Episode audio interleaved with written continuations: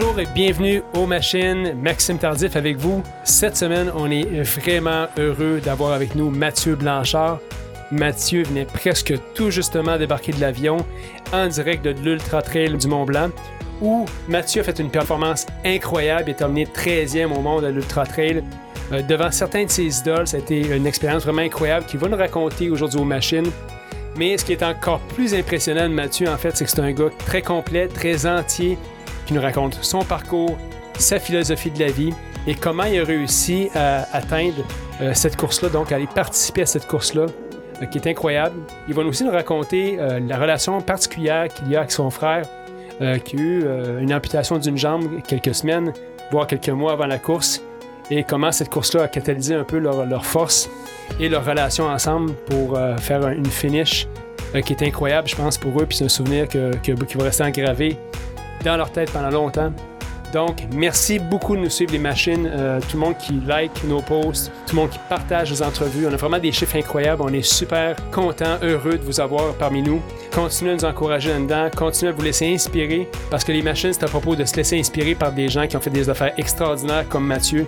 Et s'il y a des gens que vous aimeriez voir aux machines, n'hésitez surtout pas à nous les proposer. D'ailleurs, euh, des gens ont proposé des personnes dans les dernières semaines qu'on a contactées, qui ont accepté de venir aux machines. Merci infiniment. L'aventure des machines, ça fait juste commencer et on a hâte de vous montrer tout ce qui s'en vient également. Donc, pour cette semaine, écoutez le très, très, très inspirant Mathieu Blanchard. Bienvenue aux machines. Ce podcast vous est présenté par l'équipe Tardif de Royal Lepage et l'équipe Stéphanie Simpson de Multiprêt Hypothèque. Pour tous vos besoins immobiliers, l'équipe Tardif et l'équipe Stéphanie Simpson avec vous jusqu'au bout.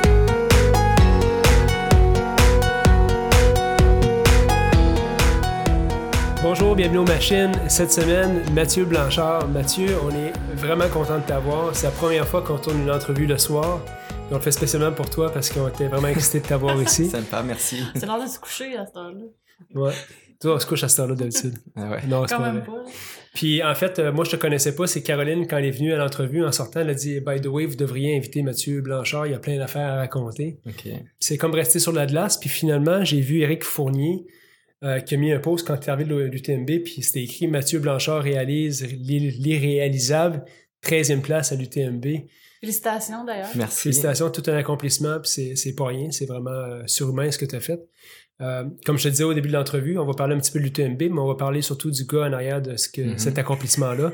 Puis avant que l'entrevue était en ondes, on parle beaucoup avec les invités, puis on a parlé avec Mathieu, puis là, je pense qu'on va une émission de trois heures parce qu'il nous a parlé qu'il faisait de l'apnée à ses intérêts. Euh, donc, Mathieu, bienvenue. Bienvenue. Merci pour votre accueil. Peux-tu te présenter un peu euh, aux gens peut-être qui n'ont pas eu la chance de te suivre dans les médias récemment, mais qui tu es, qu'est-ce que qu'est-ce que tu as fait? Bon, moi, alors je suis ben, ça s'entend avec mon accent là. Je suis euh, pas originaire du Québec, je suis originaire de France, puis euh, plus précisément du sud de la France, la région de ben, Marseille et puis l'arrière-pays là, le pays de grand écrivain Marcel Pagnol. Je sais pas si vous euh, connaissez là, qui a fait les qui a fait les livres Château de ma mère, Manon des sources. Et mmh c'est vraiment quand tu quand tu lis ces livres là ou que tu regardes les films qui ont été extraits de ces livres là, tu, tu baignes vraiment dans cet environnement là. Et c'est de là que je viens. C'est les siestes au, au, au son des cigales, c'est les plats de caractère là, euh, allègrement arrosés d'huile d'olive, c'est c'est c'est c'est la chaleur, c'est c'est les championnats de pétanque avec le grand-père. Enfin, c'est de là que je viens. Plus précisément, je suis né à Cavaillon. Mais très vite, ce qui s'est passé, c'est que en fait, à l'origine, mes parents ont, sont partis vivre une aventure. C'est des aventuriers, des voyageurs en Guadeloupe, donc qui est une île euh, française dans les Antilles, aux Caraïbes. Et là, ils ont eu euh, le projet d'ouvrir un club de plongée pendant une dizaine d'années. Puis c'est là que j'ai été, euh, voilà, que je suis venu venu au monde. Ma mère avait un petit peu peur à l'époque de de me mettre au monde en, en, Guadeloupe, donc elle est revenue accoucher en France, là, donc justement dans le sud. Puis on est tout de suite reparti dans les îles. Je vais peut-être une semaine d'âge là, à la sortie de l'hôpital. Puis là, j'ai vécu les trois premières années de ma vie là en Guadeloupe dans un club de plongée. Donc, euh, on va en parler par la suite, mais c'est ce qui fait peut-être que j'ai un attachement fort euh, à l'océan et à la mer en général. Euh, ma mère me raconte que j'ai plongé, bon, pas tout seul là, sous le bras, sous le bras de mes parents avec avec le détendeur pour respirer sous l'eau là. J'avais, je marchais même pas encore, tu vois. Donc voilà. Après trois ans, je suis revenu en France. Leur projet arrivait à terme, puis mon père était professeur et voilà, donc fallait revenir en France. J'ai euh, j'ai grandi en France, puis euh, donc euh, après euh, mes années d'études, euh, je sais pas exactement comment ça se passe au Québec, mais euh, en France, quand on arrive à la fin du lycée, euh, du bac là, on voit un conseiller d'orientation, puis puis au lieu? Parlons-en. ouais, ben, au lieu, au lieu de poser, On Non, mais c'est- de J'y repen- j'y repense encore, mais au lieu de poser la question, qu'est-ce que t'aimes dans la vie, c'est quoi tes rêves, qu'est-ce que tu veux faire, et prendre ton bulletin faire? de notes, et ok, t'es bon en maths, t'es Ouais. bon en physique, t'es bon en chimie, t'es nul en histoire, t'es nul en, en lettres, ben, tu vas aller dans une voie scientifique, donc, euh, à à cet âge-là, tu sais pas trop euh, ce que tu veux faire là vraiment là, t'as un peu des, des rêves un peu fous là, euh, être astronaute, euh, des affaires comme ça, mais des trucs vraiment de vie réelle là, qu'on sait pas trop ce que c'est comme métier. Donc je m'oriente vers ben, des études scientifiques, euh, école d'ingénieur. Ça se passe bien, je vais en école d'ingénieur, je fais ça pendant euh, une école d'ingénieur, c'est 5 ans en France, en tout le, le- le cycle complet à Grenoble. C'est une ville qui est, qui est proche des Alpes et des montagnes, mais c'est étrange parce que, on va en parler après, mais mon, mon, mon lien avec la montagne est venu vraiment beaucoup plus tard, là, ici au Québec. Puis j'avais, vraiment un bassin incroyable pour aller, pour aller euh, ben, faire une relation avec la montagne à ce moment-là, mais je l'ai pas fait. J'ai préféré faire la fête, voilà, en école de, en école quand on est aux études entre 20, entre, entre 18 et 23 ans, là, c'est vraiment, euh, c'est ça. On quitte la maison, tu on n'est plus euh, responsable, responsabilisé par les parents, donc ça a été la fête pendant quelques années. Puis il y a eu une expérience, euh, je suis allé faire des stages, on fait des stages pour apprendre le métier d'ingénieur, et puis il y a eu une expérience qui a vraiment euh, un petit peu fait basculer euh, ce, cheminement-là. Je suis parti en, Malaisie, donc au-dessus de Singapour, là, à Kuala Lumpur, faire un, stage de quelques mois. Puis là, j'étais, mon superviseur, il faisait du développement commercial. C'était un ingénieur, mais il faisait du développement commercial. Donc, on a eu une bonne relation et finalement, après quelques semaines, il a fini par m'amener avec lui dans son métier, voir des clients. Et puis j'ai trouvé que ce métier-là, euh, c'était vraiment, euh, ça me convenait vraiment. Là, c'était vraiment la stratégie de trouver comment se positionner avec le client pour trouver la meilleure offre, être sur le terrain, être un contact humain régulier, non pas un contact avec euh, son PC à faire des calculs toute la journée comme on faisait en ingénierie. J'ai dit, mais c'est- j'aime trop ça, je veux faire ça. Donc il m'explique un petit peu comment faire pour en arriver là. Et c'était de ben, s'orienter, faire une spécialisation en école de commerce. Donc c'est ce que j'ai fait. Je suis revenu, j'ai fini mon école d'ingénieur et là je suis allé un an dans une grande école de commerce française pour euh, pour me spécialiser un peu plus sur ce qu'on n'a pas vu en école, donc management, marketing, finance, toutes ces affaires là. Ce qui a fait que je me suis orienté vers cette euh, cette carrière-là que j'exerce aujourd'hui, l'ingénierie commerciale. Donc en gros, c'est je fais du commerce, mais je vends des choses euh, techniquement euh, complexes. Voilà, il faut avoir un background d'ingénieur pour pouvoir euh, expliquer aux clients du dimensionnement euh, des, des puissances, de l'électricité, etc. Là, j'arrive, je fais mon diplôme d'école de commerce, puis j'avais un projet qui me tenait à cœur. L'océan, j'en suis passionné, j'ai toujours été dans l'océan. Je voulais devenir moniteur de plongée, mais j'avais pas le temps à cause, à cause de mes études. Donc là, je prends quelques mois. Je pars en mer Rouge, euh, en Égypte, euh, quelques mois pour vraiment euh, ben, passer entre la mer Rouge et la Corse, exactement, pour passer mon, mes diplômes de plongée. Donc là, je reste quelques mois. Et finalement, à force d'être d'être pieds nus sur le bateau toute la journée, en, en maillot de bain, euh, en c'est- c'était quand même bien au soleil, bien rémunéré. C'est un beau métier. Je me suis dit, mais aïe aïe aïe, j'ai envie de faire ça toute ma vie là. Qu'est-ce qui se passe? Je viens de faire, euh, je viens de faire six ans d'études là et mais bon, après, je me suis dit, ah, faut se raisonner un petit peu. Je vais quand même aller essayer un petit peu quand même euh, le, métier, métier, pour lequel ouais. j'ai étudié toutes ces années-là. J'ai eu une première opportunité qui s'est offerte à moi à Paris, en région parisienne. Donc là, bah, je l'ai accepté, une belle opportunité. Euh, manager, ingénieur d'affaires, où gérais déjà une petite équipe d'ingénieurs. J'avais, c'était c'était intéressant. Je faisais, je faisais un petit peu du management aussi euh, humain. Euh, J'étais sur le terrain, j'allais voir des clients dans toute la France. Mais euh, c'était vraiment intense là comme travail. Je m'imaginais pas, j'imaginais pas que ça serait comme ça. Là, c'était du 8h 20h vraiment euh, pressé comme des citrons là. C'est vraiment, euh, c'est c'est le terme là. Même le, le, le, le grand boss de la société qui arrivait le matin, qui nous serrait la main, il nous broyait littéralement la main. Tu sais, c'est- ça, c'était vraiment même physiquement là que c'était difficile de vivre là. Au début, c'était cool. Il y avait du challenge. On, on est quand même bien payé. Tu sais, c'est, tu démarres dans la vie. D'un coup, tu commences à avoir de l'argent. Tu peux faire plein de trucs. Mais petit à petit, j'avais tout arrêté. J'avais un peu éteint mes, mes rêves, mes passions, le sport en l'occurrence. Puis au bout de quelques mois, de, je m'en rendais pas compte là, c'était un petit peu, mais je commençais à vraiment à prendre une pente descendante sur ma santé, sur sur même mon mental et puis mon bonheur. euh, tu sais, j'avais tellement de stress toute la semaine qu'en fin de semaine, euh, ben, le vendredi soir, on arrivait avec mes colocs et les amis, puis, puis on faisait la fête toute la soirée pour oublier un petit peu le, vraiment le semaine, stress de la semaine. Mais c'est des semaines semaine. intenses, ça c'était 8h, 20h, puis fallait pas arriver une minute en retard, il fallait pas partir à 19h30, là c'était 20h. Quand je partais à 19h, on me disait, hey, tu pars en vacances, tu vas où? Tu sais, C'est sur le ton de la blague, mais c'est quand même la mentalité. c'est ça, tu exactement. vois. Et la mentalité est tout- totalement différente au, au Québec, et c'est la raison qui fait que je suis resté plus longtemps ici. Puis là, euh, et puis là, au bout de 5-6 mois, j'ai dit non, c'est pas bon, là, c'était vraiment, la- c'était des grosses fêtes en fin de semaine, j'étais stressé, on faisait la fête toute la nuit dans les, dans les discothèques, je dormais toute la journée le samedi, on recommençait le samedi soir, on dormait toute la journée dimanche, je faisais plus de sport, plus rien, il faut que je change. Donc là, j'aimais beaucoup le voyage, j'ai dit, ben, je vais commencer à, à, ben, à chercher un emploi à l'international avec euh, un mode de vie peut-être qui, qui serait plus adapté à ce que je recherche. J'évalue un petit peu euh, les cultures dans les pays et puis je vois que au Canada, hum, la nature, ça me plaît. Euh, j'ai fait un petit Ouais, voyage. l'hiver, c'est le fun. L'hiver, ouais, ben Ouais, l'hiver. tu, c'est- tu racontes dans une des interviews. Ouais, l'hiver, l'hiver, c'est l'hiver, c'est cool là quand tu quand tu quand tu décides de pas hiberner mais que tu, tu Ouais. décides de vivre l'hiver à Ouais. fond Ouais. là, tu t'éclates. Puis là, ben, il y a une opportunité qui se- finalement une opportunité qui se crée dans une entreprise et puis l'idée c'était de c'est une entreprise française à Paris qui voulait se développer au Canada parce qu'ils offraient des des, euh, des services d'ingénierie qui s'adapteraient potentiellement euh, au Canada. Ils font beaucoup en Afrique, c'est dans les terrains reculés pour apporter de l'énergie là où il y en a pas. Et puis ils me disent ben Matt, euh, voilà, il faut partir six mois au Québec puis évaluer le, marché là-bas.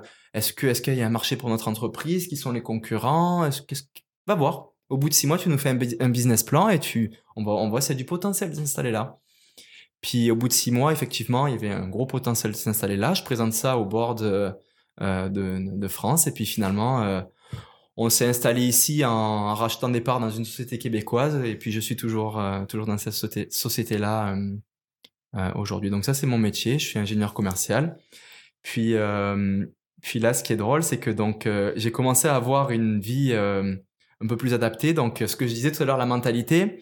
La première semaine, j'arrivais dans mon dans mon bureau et puis euh, et puis je partais à les gens commençaient à partir à 16h, 17h. Mm. J'arrivais à partir, je me qu'est-ce qu'ils font? Déjà le matin, j'arrivais le, le premier là. Bon non, il y en a deux qui arrivent super euh, beaucoup plus tôt, mais j'arrivais presque le premier, puis ils partaient tôt.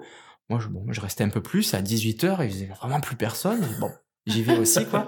Puis on écrit nos heures dans un dans un cahier là, et puis c'est ça. Donc euh, euh, au bout de la première semaine ou de la deuxième semaine, il y a mes un de mes responsables, ils sont plusieurs associés, qui vient me voir et qui me dit ah, mais pourquoi tu tu pars tard comme ça le soir? Qu'est-ce qui se passe? Je dis mais c'est non, mais c'est le travail quoi.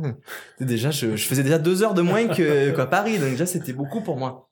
Il me dit ah non non mais tu sais si si cette phrase elle m'a elle m'a marqué. Si t'es pas capable de faire le travail dans le temps euh, imparti là, donc t'es 40 heures par semaine, t'es- en, en rigolant, peut pas trop me, me stresser, mais ça va pas le faire, quoi. Ouais. Puis là, j'ai radé, j'ai eu d'un coup, qu'est-ce qu'il dit, j'ai eu un blanc. Puis ça, ça a travaillé, j'ai dit, ah ouais, d'accord, la mentalité est inverse. En France, quand j'étais à Paris, c'est tu pars plus tôt, tu t'as pas envie de travailler, t'es un mauvais, t'es pas un. Et ici, tu pars trop tard, t'es pas capable de faire ton travail dans le, dans le temps que tu as. Et là, et là, ça m'a fait, ah ouais, ok, ça, ça me plaît. Ça me plaît vraiment, cette mentalité-là. Et puis depuis, bah, effectivement, je, je travaille la journée fort là, mais tu vois, à 17h, on s'en va et puis oh, on a une journée devant nous pour faire d'autres activités. Donc c'est là que j'ai pu commencer à, à repenser à mes rêves, à mes projets, et puis notamment refaire du sport, ce qui était ma passion. Le sport, c'est donc proche de l'océan, c'était vraiment des sports d'eau, la plongée sous-marine, l'apnée, la voile, la planche à voile, le kitesurf, des sports d'eau. Et puis un petit peu des sports de glisse aussi, du BMX, euh, du snowboard, parce que j'étais euh, j'étais à Grenoble beaucoup, je faisais beaucoup de ski de snowboard. Puis arrivé au Québec, ça marche pas. J'essaie d'aller skier, il fait moins 30, je suis sur le télésiège, je suis gelé, même avec les meilleurs équipements, j'aime pas. Les montagnes sont pas très suis pas super fan. Euh, le kitesurf, ça marche pas sur le Saint-Laurent. J'ai essayé un petit peu au parc d'Oka et euh, on en fait un petit peu, mais c'est- C'est la même chose. Chasse le vent. on Ouais, peut dire. pff, on se force un petit peu. Enfin, c'est pas les plages sont tout petites, l'eau est pas su- super euh, accueillante. Puis la plongée sous-marine, j'en ai fait un petit peu, mais c'est loin. Il faut aller aux Escoumins, au-dessus de Tadoussac. L'eau est à 2 degrés, ça prend des combinaisons étanches, un gros matériel. Je suis allé en Gaspésie, mais je peux pas y aller là, là, en sortant du bureau ou le week-end, tu vois. Donc j'ai dit, qu'est-ce que je vais faire? Bon, ben, en attendant, je vais aller courir pour me maintenir en forme.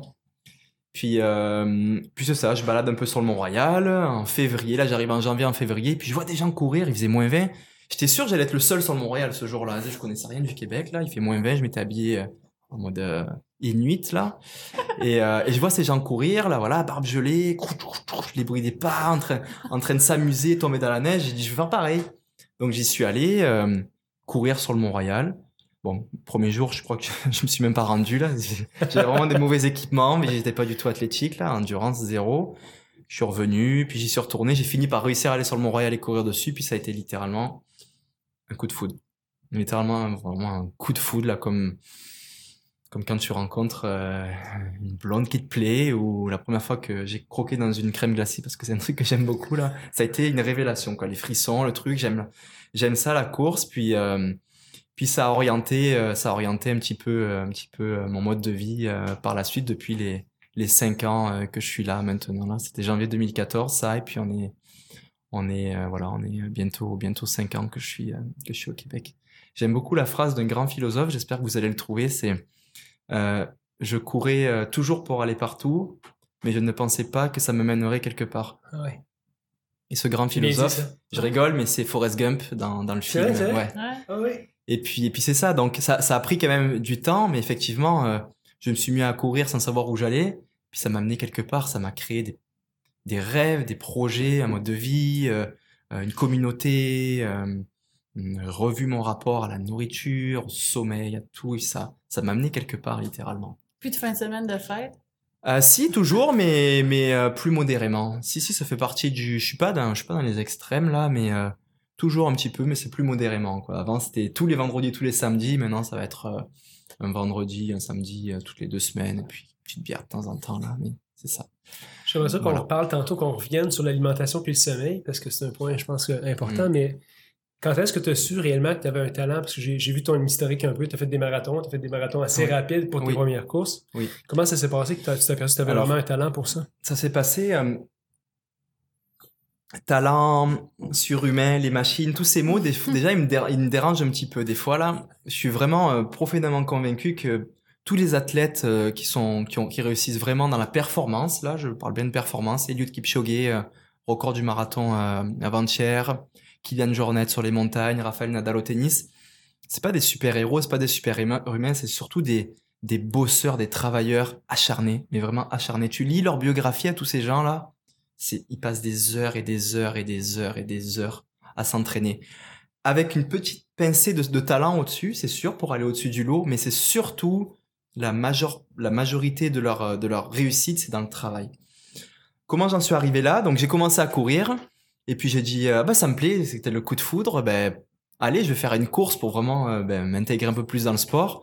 Puis j'ai dit, bah, je vais faire un marathon, mais je connaissais absolument rien. Pour moi, un marathon, j'avais vu quelques images, euh, des vidéos du marathon de New York ou je sais plus lequel, où je voyais monsieur tout le monde courir. Il y avait des, des, des grands, des petits, des vieux, euh, des personnes euh, enfin, pas forcément euh, athlétiques et qui couraient ça. J'ai dit, bah, ben, je peux le faire aussi. Je me suis inscrit au marathon de Montréal qui était en septembre.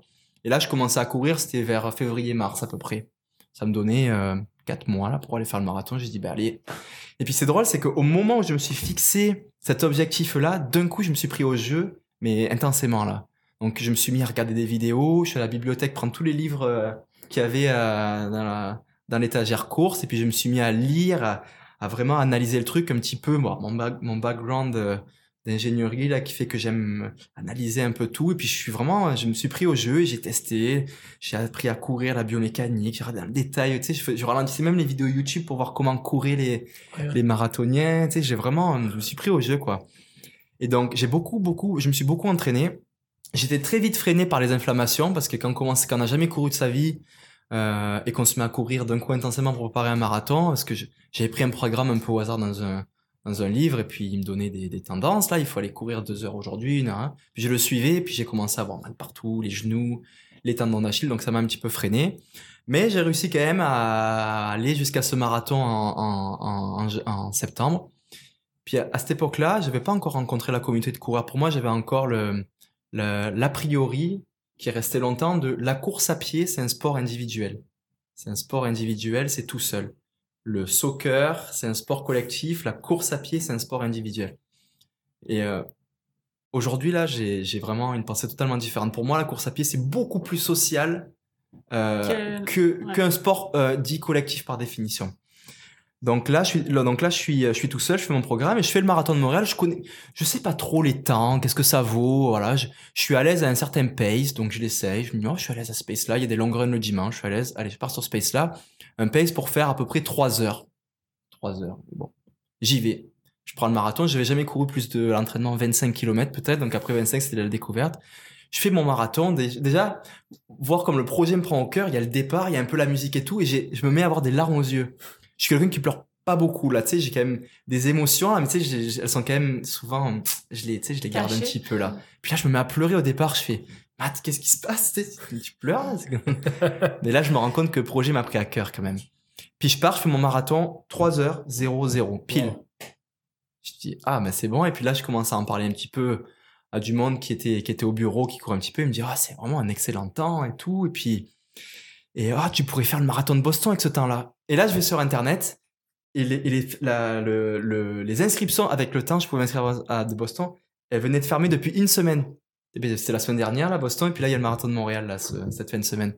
Je fais, oh non! Et là, ça me, ça me prend, ça m'énerve. Je dis, ah, mais là, je veux faire le marathon de Boston. Donc là, je cherche un marathon, et puis ça va, euh, ça va au marathon d'Ottawa, euh, en mai, là. Donc, euh, bon, bah, l'hiver, je cours un petit peu sur la neige, trottine. Puis quand je m'approche du marathon d'Ottawa, je recommence un deuxième programme.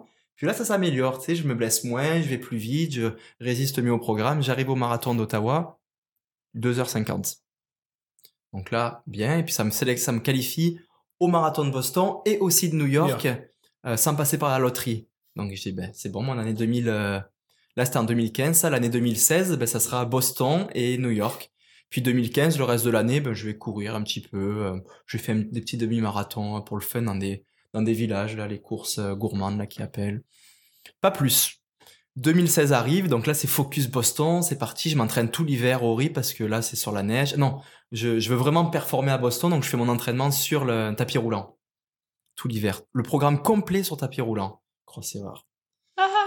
Cross cross erreur. J'arrive à Boston et puis je me mets à courir et puis le pace que j'étais vraiment à l'aise pour faire euh, deux heures entre 2h40 et 2h45 je voulais faire. J'évolue un petit peu là. Et puis je le tenais bien le pace sur le tapis, je faisais même mes long runs sur le tapis. J'arrive sur la route.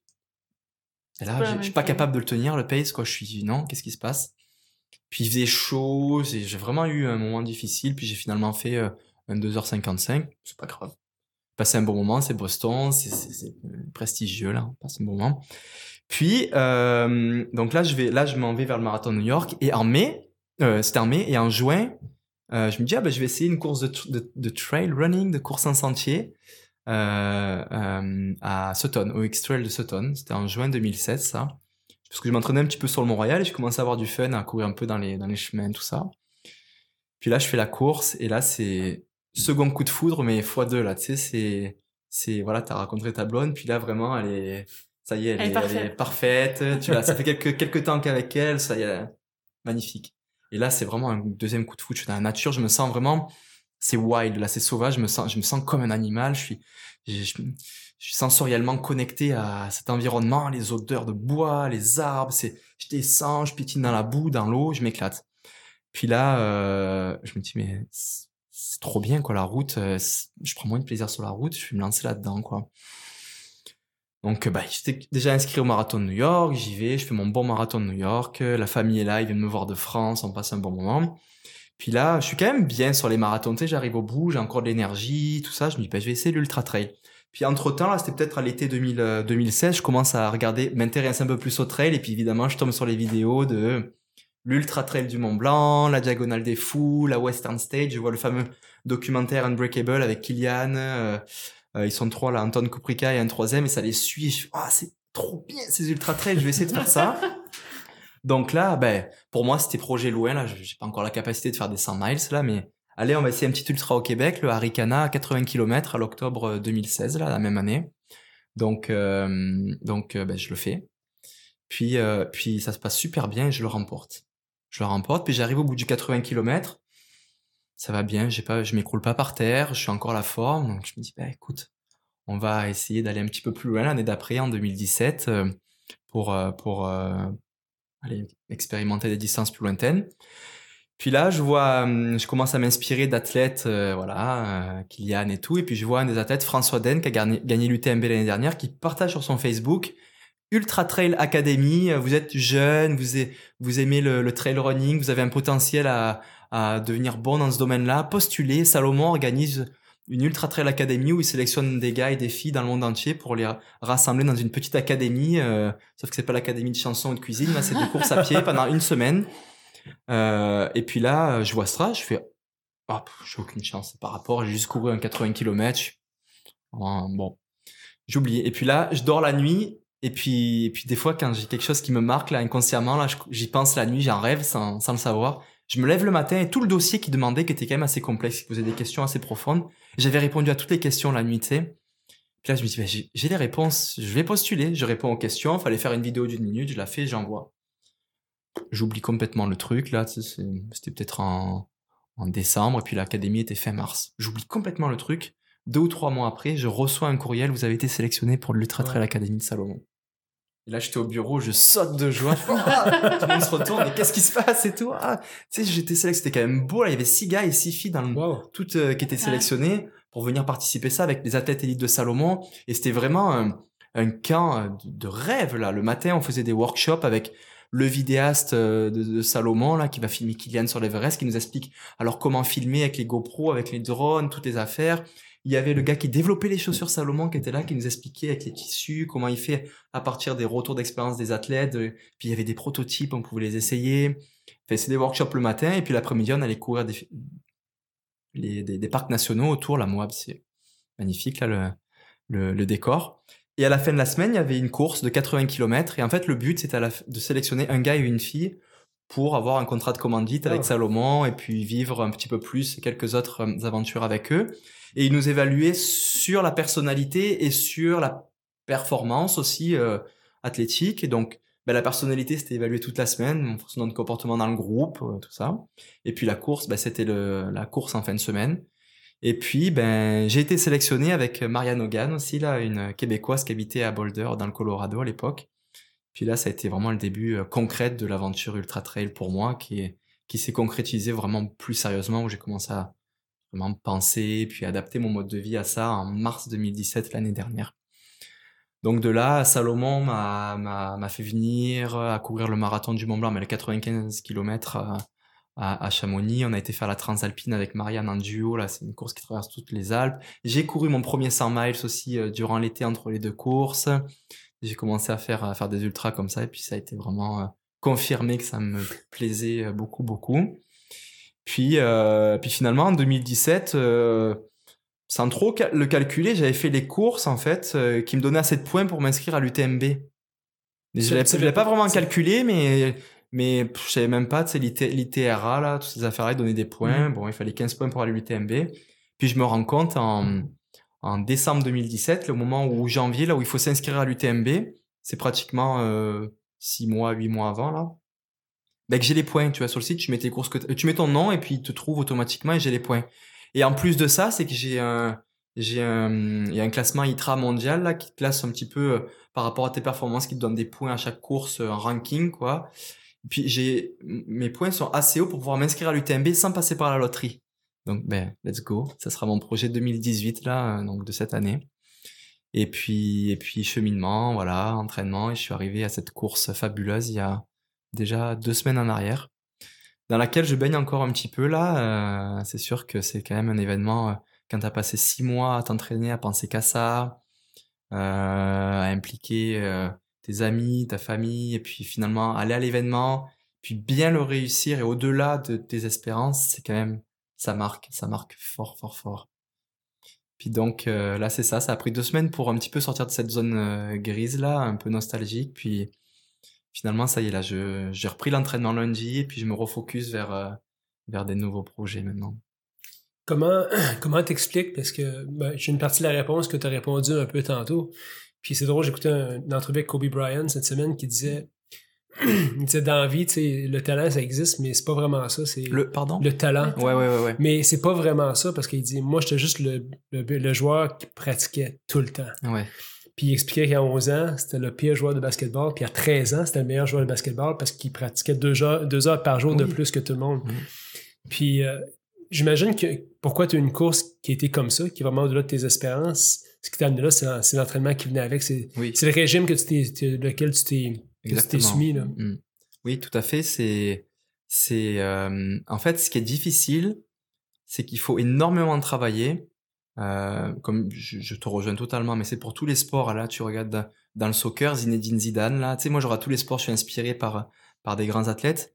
Après, quand l'entraînement était fini, que les copains allaient à la douche, ben, il allait taper des, il allait taper des balles euh, euh, dans le dans, dans, dans, la cage avec le gardien. Raphaël Nadal, après l'entraînement, pareil, il continue à taper des balles, continue à taper des balles, continue à taper des balles. Sauf que ce qui est difficile dans le sport, c'est qu'aujourd'hui, on a tellement de, données, de programmes d'entraînement, de, de- d'accès à toute cette information-là que qu'on on prend quelque chose et on essaye de le faire. Et euh, sauf que dans les sports, quand tu veux vraiment te pousser à aller loin, là, dépasser, dépasser certaines limites, ben, c'est du sur-mesure. Et ça, ça, et ça, ça prend du temps. Et puis, je pense que les, les athlètes qui réussissent bien, c'est des acharnés de travail, ok, mais c'est aussi des personnes qui trouvent la bonne recette pour eux.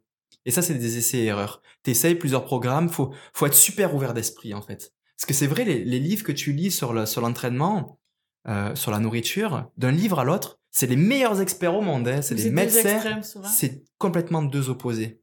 Alors là, tu as les deux villes à côté, tu fais, ben, qu'est-ce que je fais, moi, entre les deux? T'essayes un peu de l'un, de l'autre, t'essayes des affaires. Puis quand tu trouves euh, la méthode qui marche bien, là, tu la, tu la, tu la gardes, là, t'arrêtes d'aller essayer autre chose, tu la gardes. Et donc, c'est ça, c'est vraiment un mix de, le talent un petit peu aussi. Je parle du trail, par exemple. Tu- naturellement, il va y en avoir, ils vont arriver devant une descente, ils vont avoir une appréhension, ils vont être sur les freins, ils vont être en arrière, ils vont, pas, être vont pas être capables de descendre dans les roches. Puis il y en a, ils vont arriver, la première fois deuxième fois, ils vont y aller, ils vont être super, euh, super à l'aise avec un, équilibre. Donc, quand même un petit, des fois, un petit, talent, quelque chose comme ça qui va t'aider dans le sport, mais, peut-être tu peux, après, avec l'entraînement, enlever cette appréhension-là pour ceux qui l'ont au départ, de descendre rapidement, tu vois. Donc, c'est, surtout ça, là, le travail acharné, puis, euh, la bonne méthode euh, par les par l'essai et puis puis euh, puis ensuite le garder là. J'ai lu un petit peu ton récit de l'UTMB dans la presse, puis tu avais une vidéo aussi sur Facebook. Peux-tu nous en parler quand même un petit peu de, de l'expérience de, de cette course-là? L'UTMB ça a été vraiment euh, tu sais c'est un projet c'est un- projet de vie là c'est quand même ça peut prendre plusieurs années pour aller là. Et puis quand tu quand tu inscrit c'est gros. Tu sais tu sais que tu as une chance d'être là parce qu'il y a je sais pas peut-être 10 000 personnes qui veulent s'inscrire. Et puis ils en prennent 2500 à peu près. Donc tu sais c'est une chance d'être là. C'est gros. C'est la grosse fête du trail. Donc tu le prends à cœur. Et moi je l'ai vraiment pris à cœur. Comme pour le marathon j'ai eu un engagement émotionnel énorme. Et ce qui a été difficile c'est de de garder quand même du détachement pour pas être trop stressé parce que le stress engendre euh, la fatigue, le stress engendre des difficultés à, se nourrir euh, les semaines qui précèdent, voire les jours qui précèdent, à bien dormir et puis c'est un peu la clé du succès aussi, ces, ces paramètres-là qui gravitent autour de la course. Puis ça a été vraiment un travail de, méditation, de, se calmer, de trouver des moyens. C'est des trucs nouveaux que j'avais jamais fait de ma vie là pour euh, justement arriver euh, en paix, apaisé à l'UTMB. Puis je pense que j'ai bien réussi à le faire. La famille était là, les amis étaient là, c'est fou. En fait, ce qui s'est passé, c'est que pendant des mois, là, j'ai partagé un petit peu sur mes réseaux sociaux mon entraînement. Euh, j'avais des hauts, j'avais des bas, je le disais, je faisais des selfies vidéo en train de courir. Ah, c'est dur aujourd'hui, il neige, il pleut, blablabla. Puis ça a fédéré du monde sans que je sache euh, autour de ce projet-là, des gens qui me suivaient un petit peu. Et puis je me suis la semaine de l'UTMB là, j'ai vraiment commencé à, à être sur un nuage. Je recevais des messages et des messages et des messages de gens que je connaissais pas, mais qui Qui m'encourageaient ouais. qui avait suivi tout et qui et, qui- et qui et qui sentait qu'il faisait partie de mon projet aussi par par le fait qu'il m'avait suivi. Puis ça m'a ça m'a donné ça m'a donné une force et une énergie incroyable quoi. J'ai et en même temps un petit peu de stress parce que oh il y a tout ce monde mais je parle de centaines de personnes là hein, et la famille les amis. Ok je suis à l'UTMB il y a tout, tout ce monde là qui va me suivre là pendant que je vais être sur la course. J'ai pas le droit de me rater là. J'ai pas le droit à l'abandon j'ai pas le droit à l'abandon j'ai pas le droit de, de me blesser il faut vraiment que je réussisse pour pour, pour, pour que le projet soit, soit, soit une, belle, une belle finale, là. Puis, euh, de toute façon, c'était ma stratégie, mais donc, ce qui a fait, c'est ce qui a fait qu'à l'UTMB, je suis parti. Habituellement, je suis plus quelqu'un qui est, qui est plus, euh, allez, prise de risque, tu vois, prise de risque maximum, c'est-à-dire de partir à fond, là, puis, puis de voir ce qui se que passe, quoi, advienne que pourra. C'est, c'est un peu mon, mon style de, de course, là, et puis, euh, ben, là, c'est la première fois que je fais pas ça parce que je voulais aller au bout. Et puis c'est 170 km. 175 là, c'est vraiment long Avec la un distance. J'avais jamais fait une distance comme ça. Et puis le dénivelé, c'est 10 000 mètres de dénivelé. Mon plus gros dénivelé que j'avais fait, c'était 6 000. Puis j'avais vraiment, vraiment souffert l'année d'avant au marathon du Mont Blanc. Donc j'avais quand même des craintes de pas aller au bout. Donc pour moi, c'était tu vas au bout, tu fais une belle course. Puis avec tout ton groupe et toutes ces personnes qui t'ont accompagné dans le projet, on va faire la fête tous ensemble au bout. Je pars relax, mais je pars quand même vite parce que les huit premiers kilomètres sont, plats et puis je suis à l'origine, ben, j'ai commencé par la route puis je continue à faire des entraînements de vitesse donc je suis quand même à l'aise sur la route comparé à des à d'autres trailers professionnels qui font 100% de trail, entraînement. Donc je suis avec eux avec tous ces pros là euh, que je vois à la télé ou que je vois à la vidéo. J'ai Kylian Jornet à droite, j'ai Jim Wamsley euh, devant parce que lui il part encore plus vite. Zach Miller, Tim Tolley, enfin, toutes les, toutes les personnes que je suis sur les réseaux sociaux et qui m'inspirent énormément, je suis là avec eux, je cours. Puis c'est pas tous les jours que je peux me retrouver pendant 8 kilomètres euh, avec ces gars-là, donc euh, j'en prends plein les yeux, je suis là, j'ai le smile jusqu'aux oreilles. C'est 8 premiers kilomètres qui nous rendent jusqu'au Houche, le premier village, et puis à partir de là, par la première vraie montée, là, à pic.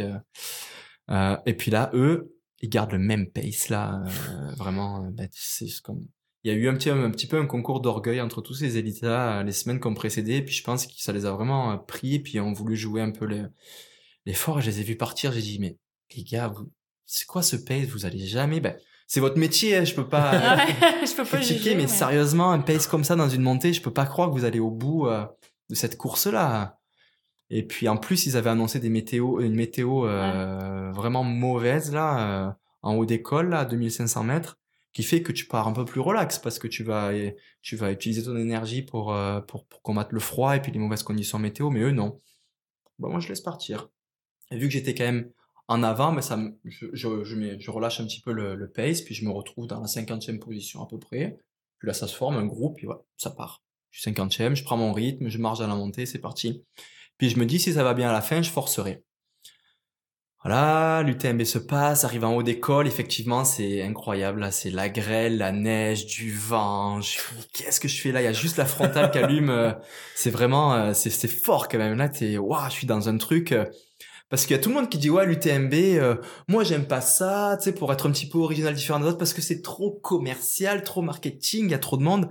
Oui, ok, c'est ça, Chamonix, là.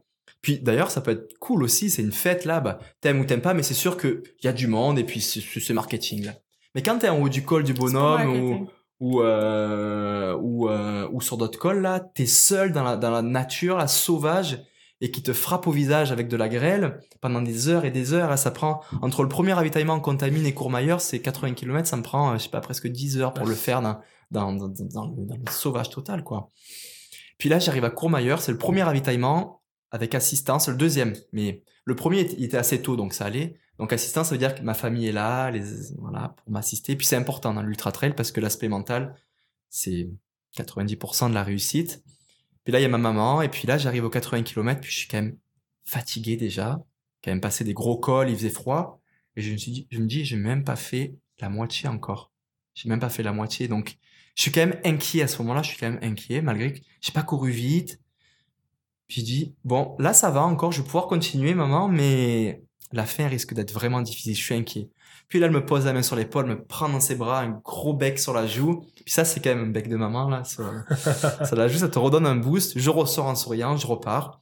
finalement, ça va mieux, ainsi de suite. Puis là, entre 100 et 120 km, je vois une silhouette filiforme au loin, là, qui est habillée tout en Oka au nez là, le sponsor de Dis-moi, ça ressemble à lui, là. Puis, euh, puis j'arrive à, son niveau, je passe à côté, c'est Dim Wamsley, qui est dans une montée vraiment à l'agonie, quand il est plus capable, il est tout, tout lent, il en peut plus. C'est le premier euh, euh, élite star professionnel que je reprends et je me dis, mais qu'est-ce qui se passe? Je dis, la course, elle est arrêtée. Je continue. Le ravitaillement suivant, c'est un refuge, là, euh, Arnouvaz, je crois, ou je sais plus exactement.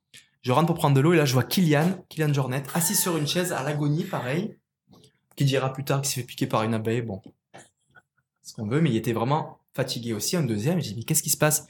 Puisque je m'étais dit plus tôt, là, qui était parti super, super vite, là, euh, ben, finalement, ça s'était réalisé. Ils commençaient à tous euh, accuser le coup de leur, de leur départ un peu fort. Puis j'en rattrape plein comme ça, et puis rendu à 130 km, à Champé, il fait jour, etc. J'ai une belle énergie, je me sens bien, je me sens en forme. Il reste 40 km, là, je suis dans les 30e. J'avais repris euh, une vingtaine de places plus grâce aux abandons qu'il y avait eu de quelques, de quelques coureurs. Donc là, je dis, ben, il reste 40 km, je pousse maintenant, je vais commencer à m'amuser, là, j'ai de l'énergie. 40 km, même si je vais être dans le dur au bout de quelques... Ça va aller.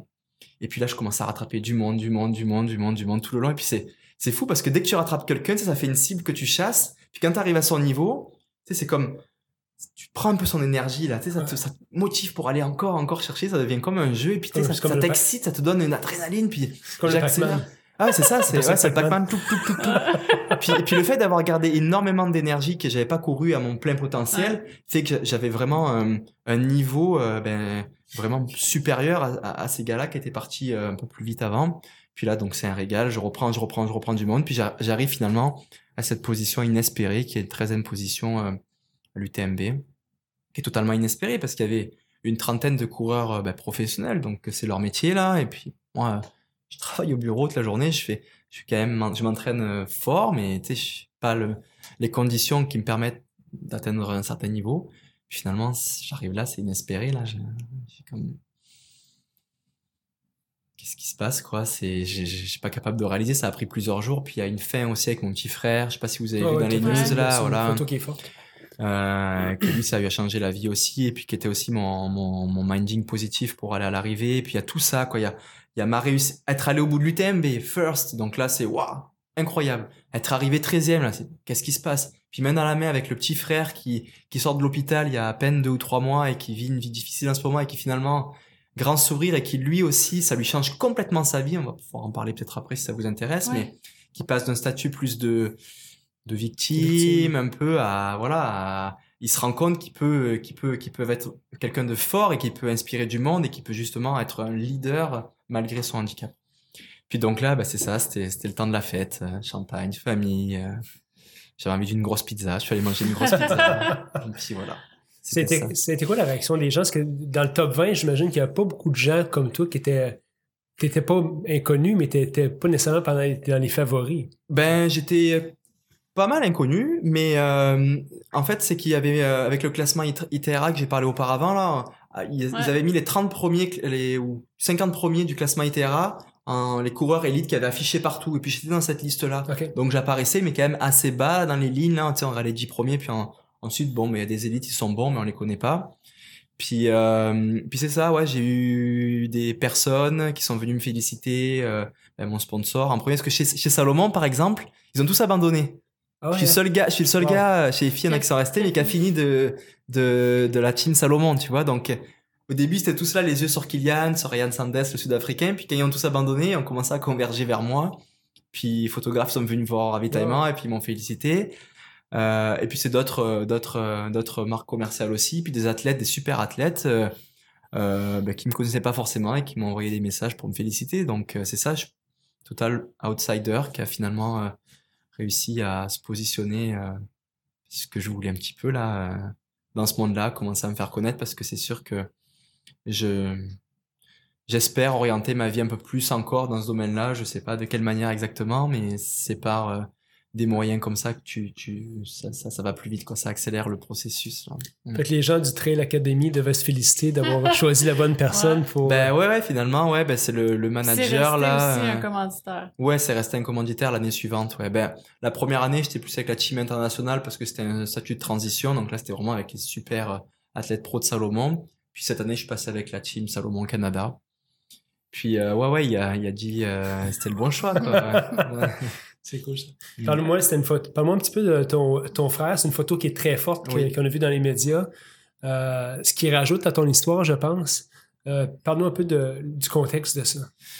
Le contexte de ça, c'est donc là, c'est euh, c'est parti de- d'un des moments euh, en fait les plus difficiles de ma vie. Et puis encore une fois, la course à pied m'a beaucoup aidé à me sortir de là. Ça s'est passé en fin d'année 2017.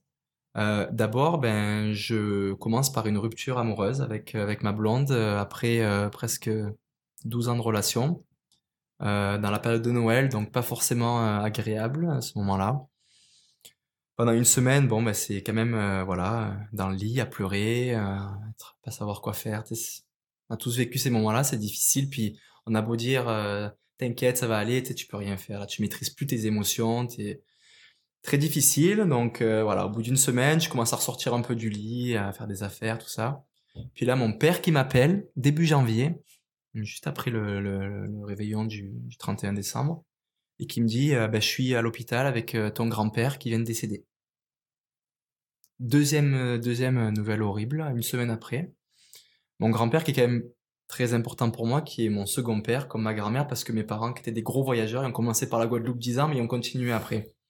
Donc, tu sais, mes grands-parents, j'étais chez eux, puis c'était mes parents. Puis tu mon grand-père qui meurt, là, c'est ça m'a... J'avais tellement vidé toutes mes larmes, que j'étais tellement fatigué, ça m'a touché fort, mais tu sais, pas, au...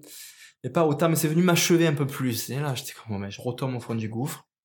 Une semaine après, dans trois semaines tout ça, là, hein, je veux plus aller au travail, mais tu sais, je me raisonne, mes parents me disent, non, j'arrête j'arrête le travail, hein, je fais plus, hein, je suis déprimé, laissez-moi tranquille, je rentre en France, terminé.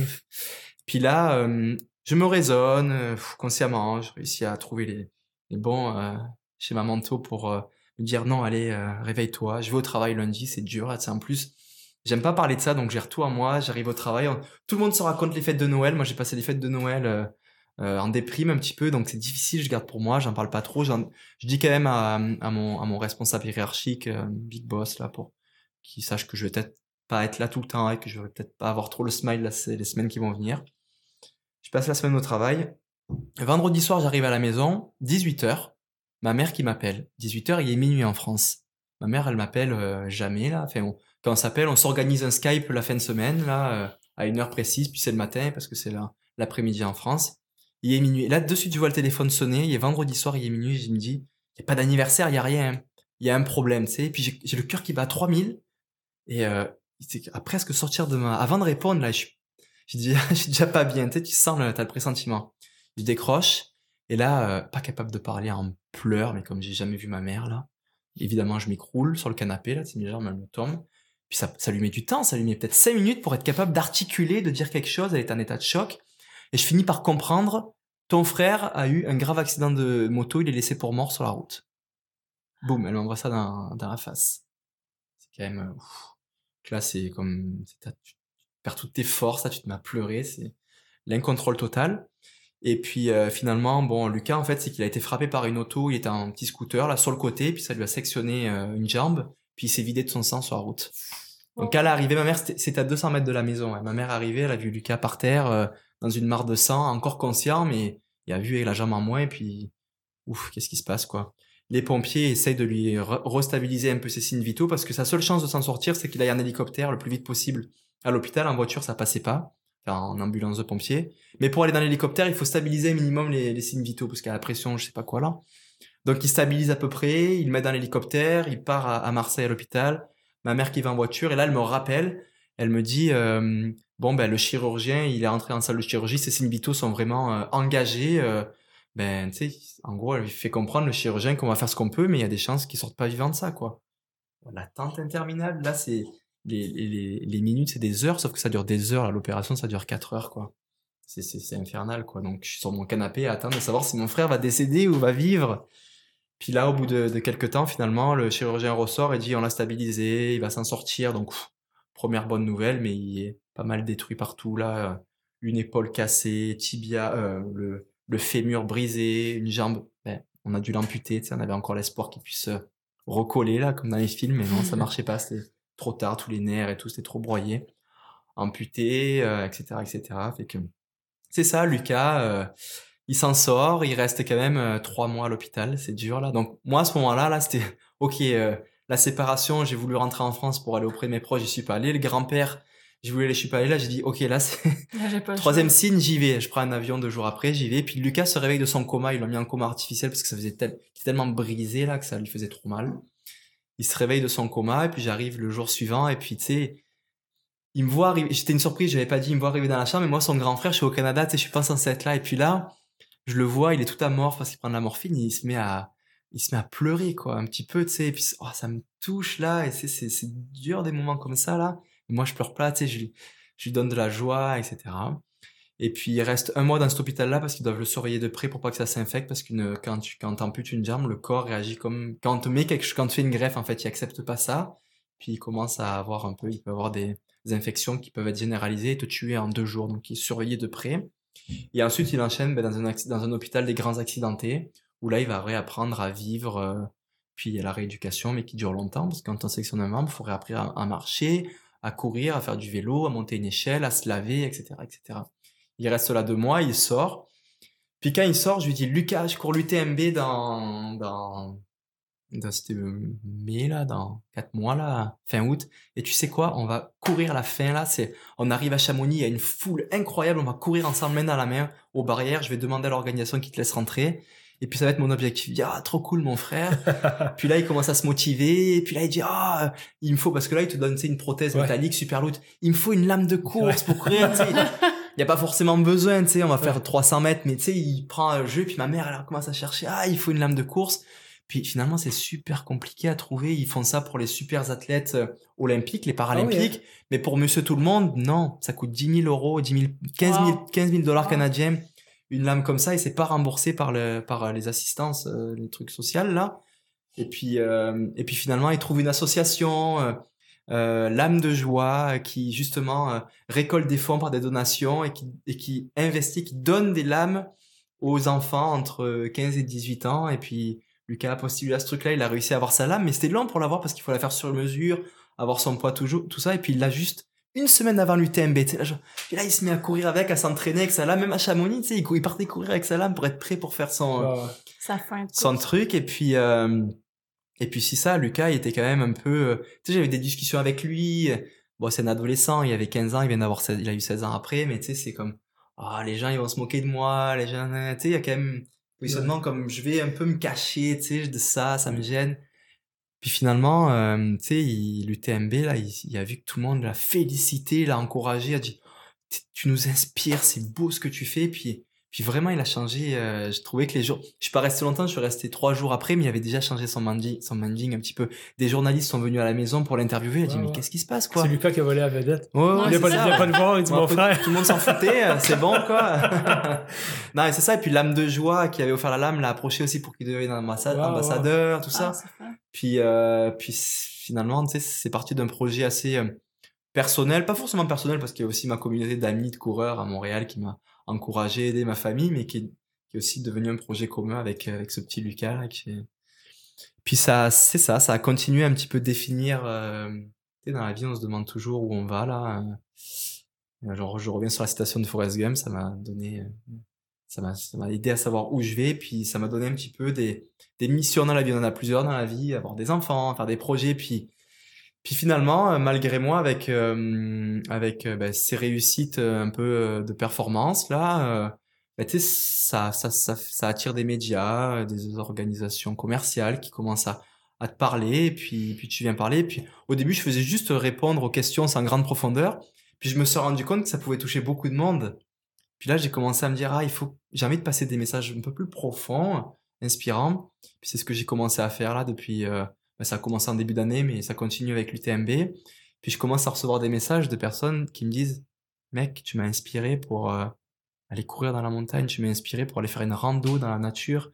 Tu m'as, je suis handicapé, puis j'ai envie de, j'ai envie de, de, de, de me mettre à faire du sport paralympique. J'ai reçu des messages comme ça, d'un gars sur un fauteuil roulant. Wow.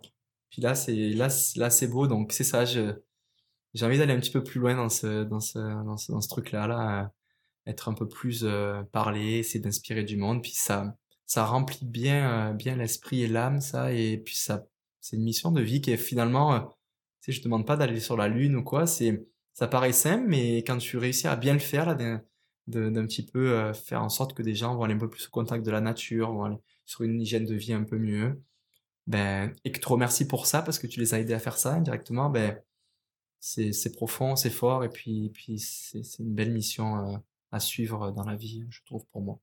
Ouais, ben c'est un peu ce qui, ce qui marque qu'on te rencontre, Mathieu, parce qu'on on, on voit que on sent que le projet est plus grand que ce que tu as fait. Tu, sais, tu me parles de ça, Ouais, puis exact. tu m'as écrit, euh, quand je t'ai écrit sur Facebook pour venir à l'émission, tu m'as dit, dis, Maxime, j'ai euh, j'ai trouvé ce que j'ai un peu comme mission à travers ça Oui. dans la vie. C'est de ça que tu parles un, un Oui, petit peu. exactement, ouais. Ça se définit petit à petit, là, mais euh, c'est, c'est, c'est, c'est ça qui se dessine euh, actuellement. Euh, là, actuellement, je suis euh, toujours, euh, ben, je, je fais mon travail d'ingénieur commercial au bureau, mais c'est vrai que j'aimerais avoir un petit peu plus de temps pour aller plus loin dans, je sais pas comment, est-ce que ça va être exactement uniquement dans la performance? Parce que c'est facile, ça attire les médias, mais aussi, je pense à d'autres projets. Tu sais, j'a- j'adore l'aventure, l'exploration. Je suis quand même, j'aime me confronter à des peurs et puis dépasser des limites. Sais, l'ultra trail, ça le, ça le montre bien là. Tu sais, tu, tu, tu, essaies d'aller, t'as, t'as des limites dans ta tête, puis tu vas les essayer, puis tu, essaies d'aller plus loin. Puis ça peut être peut-être aller explorer des zones euh, inconnues de la terre à la course, parce que la course de trail, ça permet d'aller euh, partout, Ouais. mais un peu plus vite. Donc ça te permet de de d'explorer des des- des- des plus grandes zones parce que c'est compliqué d'aller en Antarctique ou d'aller au Groenland. Fait que si t'as qu'une semaine là ou ou deux semaines, t'as envie de l'optimiser. Donc quand t'as une bonne forme et que tu cours, ben, tu vas pouvoir aller euh, explorer. Et c'est pas vrai que quand tu cours, tu vois rien. Quand tu cours, t'es su, au contraire, t'es su, tes sens sont super alertes. Mhm. Et puis quand tu vois quelque chose d'intéressant, ben, tu t'arrêtes. Tu t'arrêtes, tu regardes, tu t'admires, tu prends ta photo, tu t'imprimes ce que tu vois et puis après tu le racontes. Puis ça peut être par ça aussi, tu vois, c'est un exemple que je te donne, mais ça se définit petit à petit. Donc Mhm. voilà, dans- voilà un peu dans le cheminement que je suis actuellement là. Je, ça prend des grosses dimensions finalement, ce, ce simple geste de course à pied là, qui peut paraître banal là, euh, de, de- un pied devant l'autre un peu plus vite là, mais qui finalement euh, peut avoir des impacts énormes euh, sur soi-même, mais aussi sur euh, sur le monde qui t'entoure.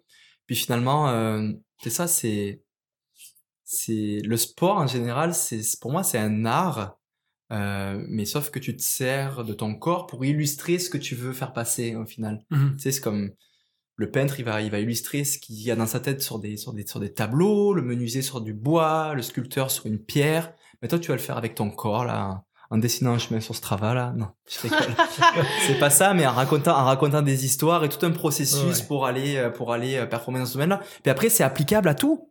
Ok, moi, mo- moi, moi, j'interprète par le sport, par la course, avec mon corps. Mais tout ce cheminement de, je me fixe un, rêve qui finalement est atteignable, donc devient un objectif ambitieux. Puis je fais le premier pas, et puis je fais le cheminement pour y aller, et puis je finis par le réaliser. Puis ça prend du temps pour arriver là. Ben ça, ça va s'appliquer à, à tes projets personnels, à ta famille, à tes projets professionnels. Et puis c'est toujours la même, un peu le même, euh, le même. euh, tu sais, c'est un peu un déroulement qui peut être Mhm. similaire, applicable à plusieurs domaines. Donc, ex- euh, explorer les limites de, de ce que tu peux faire dans la vie dans tout- à tous les niveaux. en fait. Exactement, ouais, exactement. Et puis en ce moment, ben, je suis en train de l'illu- l'illustrer avec ce simple geste qui est la course à pied, qui est simple et qui est finalement euh, immense et qui a pas de limite, ouais. Tantôt, tu as dit quelque chose d'intéressant par rapport à la course qu'à la base, tu voyais que c'était comme quelque chose de solitaire Oui. et non d'équipe, mais que maintenant, euh, ta perception elle a changé euh, Totalement, par rapport à ouais. ça? totalement changé. C'est très intéressant. D'ailleurs, on avait fait une petite conférence avec mon amie Marianne qui avait été sélectionnée aussi à l'académie là un soir euh, au magasin Mec à Montréal sur justement le thème la course à pied est un sport social. Au début, euh, c'est un a priori qu'on a tous. La course à pied, c'est un sport individuel. On l'a tous. Quand on n'a jamais couru, on l'a. Puis moi, ça, moi, ça, ça l'a même consolidé. Au début, c'était même pire parce que au début, je, je suis allé dans aucun club. Mes deux premières années où j'ai couru, là, 2014-2015, où j'ai fait mes fameux marathons, Montréal, Ottawa, euh, etc. J'ai fait tout tout seul. Je suis allé dans aucun club. Je savais même pas que ça existait des, des, des, des groupes de, de running là, euh, social. Donc, je faisais tout tout seul avec mes programmes. Je me levais le matin, le soir, tout tout seul. Je dis bah c'est vraiment individuel comme sport. Une chance que j'avais encore mes colocs et mes amis pour aller boire des bières euh, de temps en temps et puis pour aller euh, faire des week-ends chalets au bord du feu. Et euh, ben, au fil du temps, finalement, je me suis rendu compte qu'il y avait, par exemple, des groupes de run social. East Laurier Running Club le mardi soir, euh, Yamajo le, le mercredi soir, les, les communautés de course, les clubs de course, je suis allé en Martinique, là, le club Manicou, euh, voilà. Puis je rate ça et puis pas du tout dans la performance, aucune, on court pas vite, on balade, puis je, je rate ça un peu l'extérieur, je dis mais pourquoi faire, tu sais, on va aller faire des courses, on va aller bien réussir et tout. Puis je vais l'essayer. Et puis en fait, c'est une personne qui m'invite un jour dans le premier, première fois que j'ai fait une run sociale, avec East Laurier, justement, là. Une des leaders qui m'invite, là, qui me voit à la fin d'une course, me dit, ah, Matt, viens essayer un mardi soir. Puis je me rends compte qu'en fait, c'est, c'est, c'est un prétexte pour se rencontrer, la course à pied, là. Et puis finalement, ben, c'est, c'est un moment euh, de bonne hygiène, là, où au lieu, au lieu, au lieu d'aller euh, euh, prendre une bière ou aller faire la fête, ben, on va aller se raconter notre journée, puis, puis notre, nos objectifs, nos, nos rêves autour de la course. Mais vu qu'on va garder un petit pace, on est capable de parler, tu sais. On parle tout en courant, et puis, et puis après la course, on continue à parler, on se pose dans le parc. J'ai trouvé ça vraiment, vraiment, vraiment agréable. Puis on partage des projets, et puis, puis on peut avoir des, on peut avoir des objectifs communs. Donc ça fait qu'on va s'entraîner ensuite ensemble en dehors de, de ce Mhm. moment, euh, de ce moment euh, social là, après on va aller s'entraîner ensemble, on va aller prendre des appartements ensemble, et puis ça devient vraiment une deuxième famille parce que c'est c'est des passionnés comme toi, puis tu retrouves les gens euh, qui ont les mêmes ambitions que toi finalement, et puis tu vas aller. euh, Donc là, c'est là que j'ai commencé à me rendre compte que c'était social. Tu sais, on allait manger les, le faire le carb loads avant les courses ensemble, on prend les logements ensemble, on passe du temps ensemble, et on finit par même se voir après en dehors de la course à pied, en dehors de, de ce moment-là où on fait notre run social.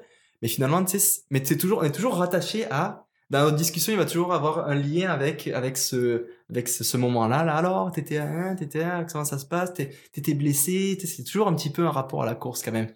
C'est super social. On, oublie complètement la performance à, ce- moment-là, et puis c'est boum là, tu sais, ces émotions, c'est c'est- agréable. Là. Après, pour pousser le truc un petit peu plus loin, j'ai participé à la Transalpine avec euh, avec euh, avec Marianne justement. La Transalpine, elle a la particularité cette course qu'on la court à deux. Pourquoi on la court à deux? Pour deux raisons. La première, c'est une raison de sécurité parce qu'on fait 270 km étalés sur plusieurs jours sur dans des zones qui sont quand même assez reculées dans les Alpes. Et puis le fait que la fatigue arrive de jour en jour c'est quand même des grosses étapes c'est des 40 45 km à tous les jours 2000 3000 mètres de dénivelé. Fait qu'au bout du quatrième cinquième jour tu sais tu commences à te mettre en danger. Et le fait d'être à deux ben, ça assure la sécurité. Tu sais ça se peut pas qu'il y en a deux qui vont se faire mal en même temps. On a toujours un avant puis l'autre il va venir à son secours.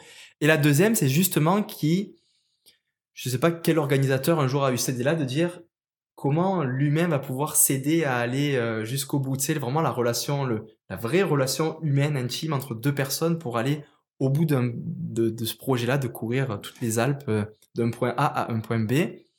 Et, euh, ça a été vraiment une expérience sociale énorme, énorme. J'ai, appris énormément parce que je me suis jamais autant poussé physiquement accompagné d'une deuxième personne. C'est jamais arrivé de, se- pousser dans des, dans des retranchements où tu as envie de pleurer, tu as envie d'être en colère. Mais et puis on n'a pas le même niveau, un coup il y en a un qui est fatigué, pas fatigué, fait qu'il faut que tu aies une connexion avec la personne qui est, qui est un peu euh, euh, spi- euh, Spirituel. spirituelle ou tu sais comme connecté pas par le pas par la parole. Tu sais tu vas tu vas observer un petit peu comment il se comporte, son souffle, les réactions et puis il va falloir s'adapter à cette personne si tu vas trop vite ou si toi et puis c'est vraiment fort comme expérience et c'est là que tu te rends compte aussi ça je, ça je le je, le- je, l'exprime beaucoup dans, dans la plongée sous-marine mais la force, on a perdu, nous les humains, là, on a, on a trop basé notre communication sur le, sur le verbal, mais la force de l'expression corporelle, c'est même prouvé que suivant ta position sur une table, tu sais que t'es, tu mens, t'es renfermé, puis, euh, puis là, l'expression corporelle tu sais, la gestuelle, tu t'apprends à la lire pour la première fois, là. C'est incroyable. C'est super social. Une expérience super, super sociale et je recommande vraiment à tout le monde de faire un jour euh, euh, de s'engager physiquement dans, dans une aventure, pas forcément de la course, mais en vélo, aller faire du hiking plusieurs jours, mais aller aller un peu à des limites où mentalement c'est dur pour le pour le pour pour c'est pour- c'est dur pour son mental, mais pour son corps aussi physiquement. Et à ce moment-là, être avec une personne qui vit ça avec toi. Je recommande vraiment de le faire, c'est fort. On l'a vécu ensemble sur un 100 000, moi puis Stéphanie. Sur Ah, les, vous, vous avez couru ensemble euh, ben, les 15 derniers kilomètres d'une course, puis euh, tous les deux euh, dans un, moyen, dans un mauvais état, en fait, mais il y a des longs moments Ouais. de silence, mais t'es pas tout seul, tu sais, c'est comme... C'est ça, ouais. Mais c'est spécial quoi parce que Respirer? ces états-là, tu les, tu les atteins jamais à la maison. C'est C'est ça. c'est vraiment que dans ces moments-là. Et puis tu te rends compte que. Et puis c'est aussi encore le social. C'est regarde, moi c'est ma famille qui m'a accompagné, c'est des amis. Sans, sans, sans eux, j'aurais pas été capable, j'aurais pas eu la force mentale. Ben, Peut-être j'aurais été capable d'aller courir l'UTMB, mais pas aussi bien, pas Mais avec autant d'énergie, 80 pas avec autant de là. bonheur. Tu sais, les gens, ils t'aident, les amis, c'est une main sur l'épaule, c'est on t'encourage, c'est des messages et finalement, c'est des dizaines de personnes autour de toi et puis c'est, c'est une team, on est une grande team là, il y a la famille, il y a les amis, il y a les groupes du run social puis c'est ça aujourd'hui, ben la- mes, mes, mes liens sociaux tournent beaucoup euh, avec des personnes qui sont pratiquants euh, de, de ce sport-là, quoi. Tantôt, Donc, tu euh, parlais de, Mathieu, de ta recette au début. Tu as dit, au cours des années, j'ai développé une recette, que ce soit pour l'alimentation, le sommeil, pour l'entraînement. Qu'est-ce qui a fonctionné pour toi? Ce qui a fonctionné pour moi, c'est que je suis pas allé, euh, je suis pas allé. euh, euh, en fait, il y a, je dirais, trois points. Le premier, c'est que je suis pas allé dans les extrêmes, c'est-à-dire la nourriture. J'ai pas décidé d'être vegan du jour au lendemain, de couper totalement ma consommation euh, de, de crème glacée, de burgers, de ci, de là. Le deuxième point, après, je vais les exposer plus Mhm. euh, profondément. Le deuxième point, c'est la progression. J'ai j'ai finalement fini par comprendre que En fait, c'est des cycles, c'est des cycles qu'il faut respecter. Et euh, faut pas, faut pas se dire, euh, je vais à fond toute l'année euh, dans le rouge, le pied dans le tapis à fond, et puis je maintiens un niveau. Non, c'est vraiment, on, on, se fixe un objectif avec un cycle, on progresse, on maintient un rythme, on se repose un petit peu avant la course, et après la course, on se repose, on se repose franchement. Et après, quand on recommence, on recommence pas au niveau qu'on avait atteint après la progression. Il faut recommencer à la progression. Donc, la progression, c'est le deuxième point, très important. Et le dernier point qui a vraiment marché pour moi, c'est la, je pense que c'est le plus important des trois, c'est la constance. Je suis plus adepte du faire souvent, pas beaucoup, que beaucoup, pas souvent. Je suis plus adepte de courir deux fois par jour, une heure, qu'une fois deux heures. Tu vois le, concept Et pour tout dans la vie. Pour la nourriture, pour euh, mes exercices d'abdominaux, pour, ma, pour mes entraînements de course, pour... Euh, voilà.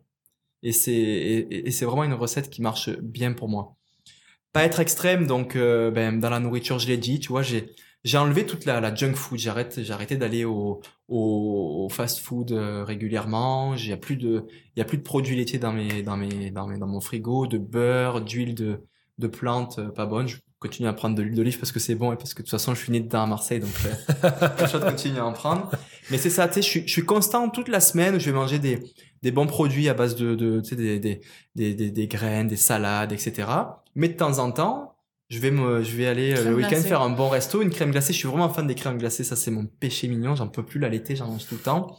Mais tu vois, c'est ça. Je m'en fais une, une bonne la fin de semaine, voire deux dans la semaine, là, quand j'en ai vraiment envie. Ou un bon resto avec des amis, un peu plus euh, familial, copieux. Mais tu vois, je suis pas dans l'extrême de dire, ah non, non, je peux pas, je peux pas, je peux pas. C'est comme, je suis constant la semaine dans de la bonne nourriture que je choisis, bio, etc. Mais de temps en temps, je, parce que c'est, la nourriture, c'est quand même important pour le mental aussi. Tu sais, ça, ça fait du bien.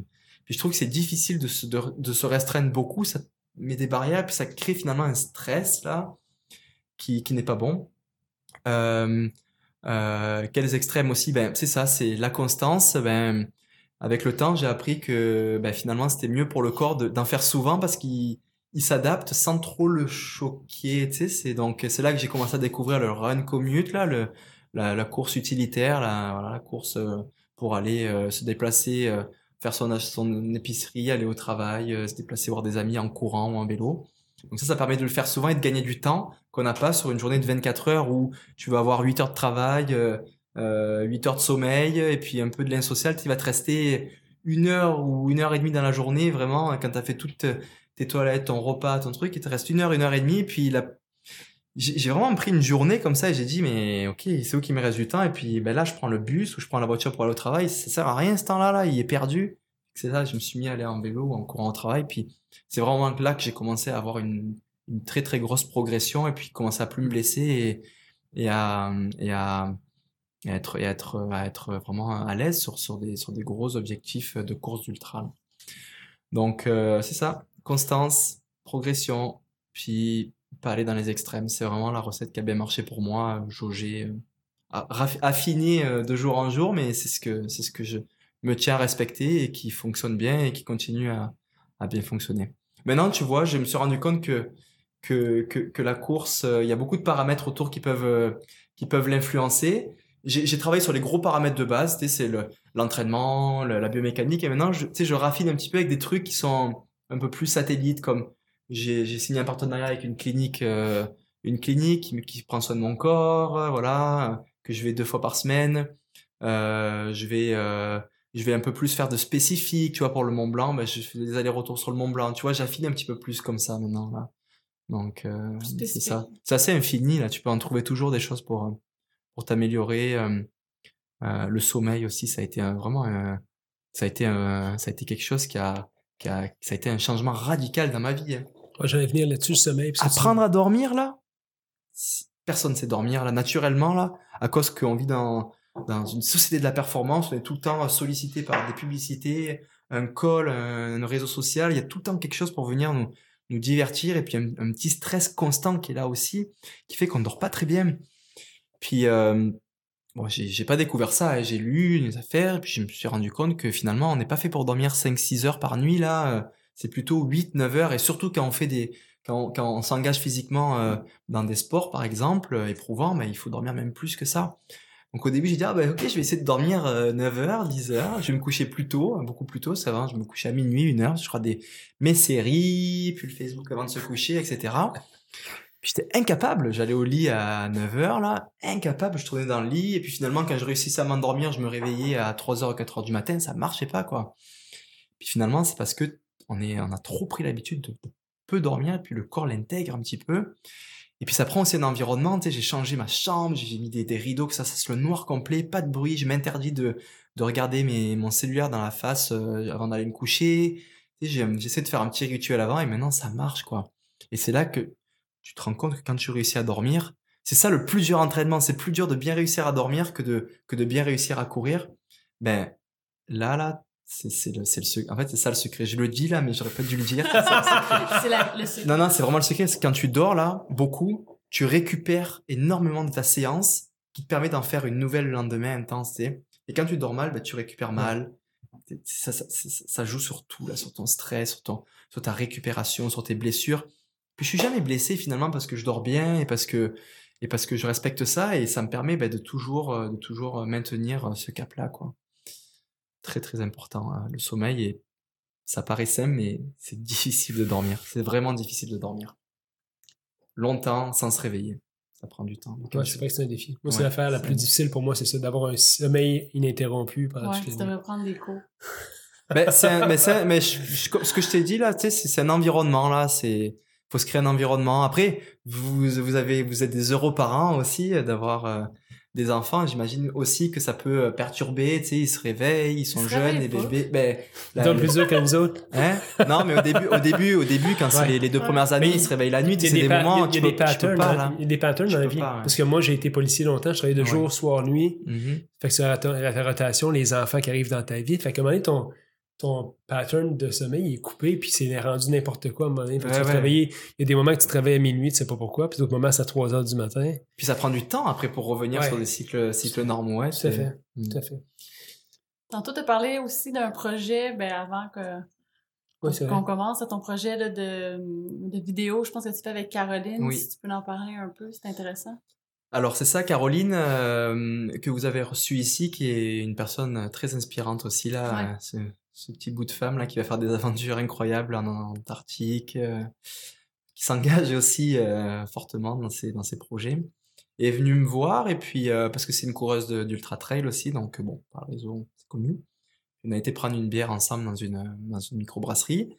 Puis elle me dit, Mathieu, ça m'intéresse un petit peu ton, ton histoire là, je te vois, tu es sur tes Instagram, un coup on voit une photo de course à pied, un coup on voit une photo de plongée sous-marine, c'est étrange quoi, c'est deux milieux naturels complètement différents et qui sont quand même aussi euh, assez euh, engagés parce que je suis en haut de la montagne dans les forêts sur des glaciers puis au fond de l'océan euh, aller chercher des aller voir des poissons.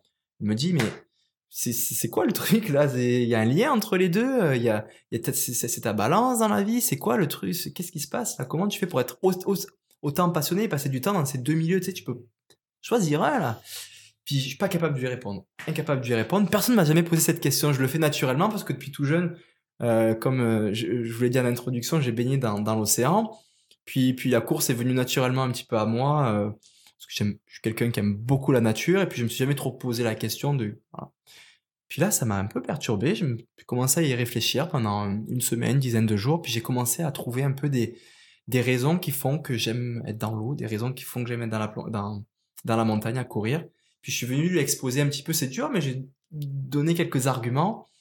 Puis, euh, puis ça lui a beaucoup plu. Et a dit euh, bon ben on, va lancer un petit euh, documentaire sur sur cette histoire-là qui est le, sujet c'est la connexion à la nature en général. Puis puis un peu plus loin c'est la connexion à la nature mais dans quelle nature? C'est c'est les deux berceaux de la ville qui ont vraiment donné la vie. C'est c'est la nature c'est les forêts ou ben, qui recyclent notre oxygène avec lequel on respire qui nous donne la nourriture puis c'est l'océan, c'est là qui est partie la vie. C'est un petit peu aussi ce qui fait, qui, qui recycle notre air. C'est ces deux gros berceaux là. Puis l'histoire, c'est, c'est, ben, c'est pourquoi, euh, pourquoi c'est vital pour nous là, euh, ben, physiquement, euh, ce qu'on mange naturellement, mais aussi spirituellement, mais aussi euh, quelle est ton, quelle est la manière d'interagir avec ces milieux-là? Puis mon sujet était intéressant parce que j'ai, j'interagis de manière j'ai une interaction intense avec elle donc tu sais ça va ça va loin là ça peut on peut aller chercher des valeurs et puis des choses vraiment fortes là, qui sont facilement exprimables. Et euh, donc c'est ça, c'est l'interaction intense entre, avec l'océan et puis euh, et puis la montagne. C'est un petit peu un petit peu ça l'histoire. Donc elle est venue. Euh, c'est cool parce qu'on a été à Marseille. C'est, je suis allé voir ma famille à Marseille avant d'aller à l'UTMB. Donc ça nous a laissé la chance d'aller un petit peu dans des zones où j'aime bien aller autour de chez moi, derrière chez moi, dans mes montagnes là où j'ai toujours grandi. Puis tu sais, mes... je me pose sur un, rocher. C'est les endroits où j'aime faire de l'introspection.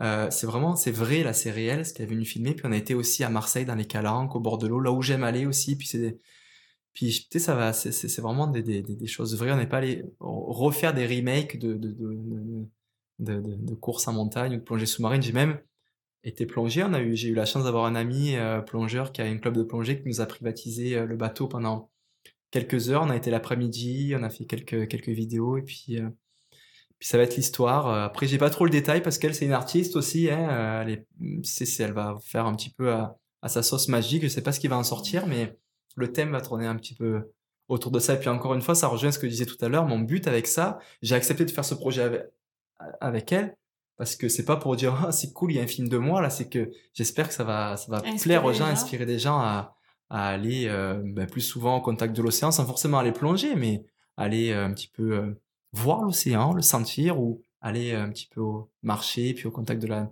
nature, forêt, montagne plus souvent. Mmh. J'ai envie de te poser la question suivante parce que tu as parlé tantôt, comme tu sais, on a des enfants, puis euh, tu es un passionné. Euh, je pense que tu as, une belle vision de la vie. Si tu avais des enfants, qu'est-ce que tu aimerais leur offrir comme environnement?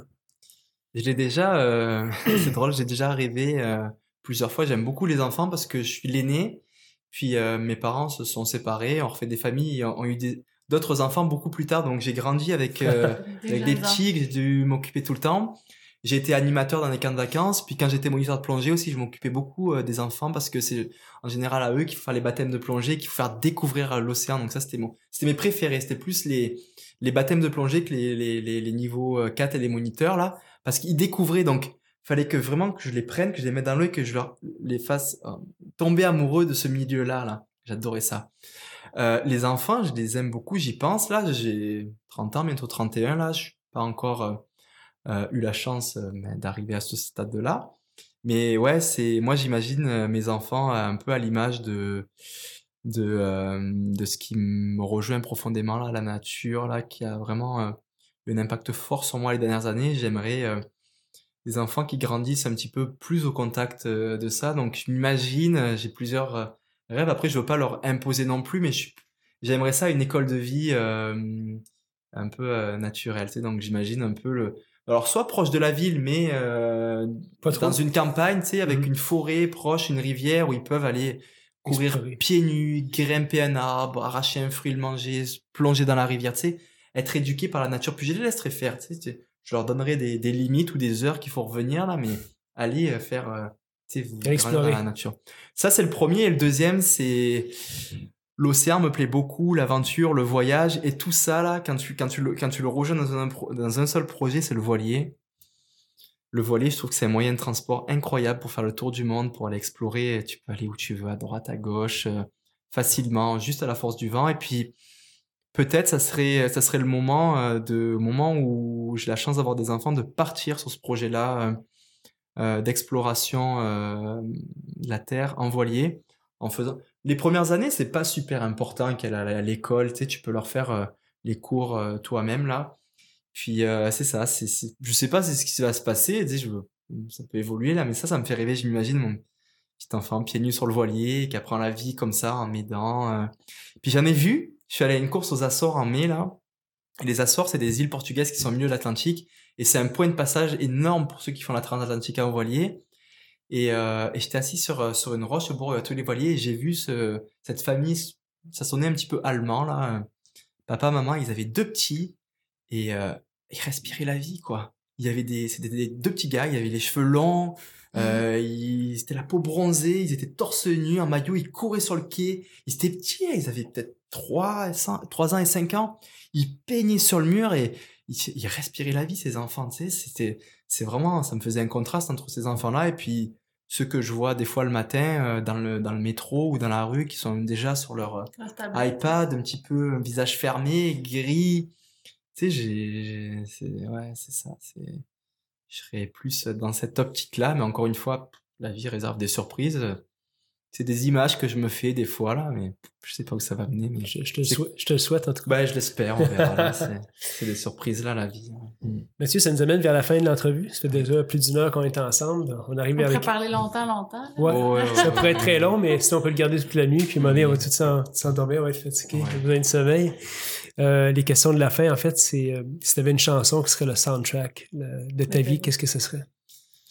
Alors c'est une chanson, euh, ça va être une chanson. Euh, c'est pas. Euh, ce qui est drôle avec la musique, c'est qu'aujourd'hui, tu sais, on, est un peu comme avec tout dans la vie, on consomme, on jette, on consomme, on jette, on consomme, on jette. Et toutes les musiques que j'écoute pour courir ou pour faire mon sport, c'est de la musique électronique, c'est de la musique un peu house qui est excitante, mais je consomme. Quand je l'ai écoutée 10-15 fois, j'en peux plus, je la jette.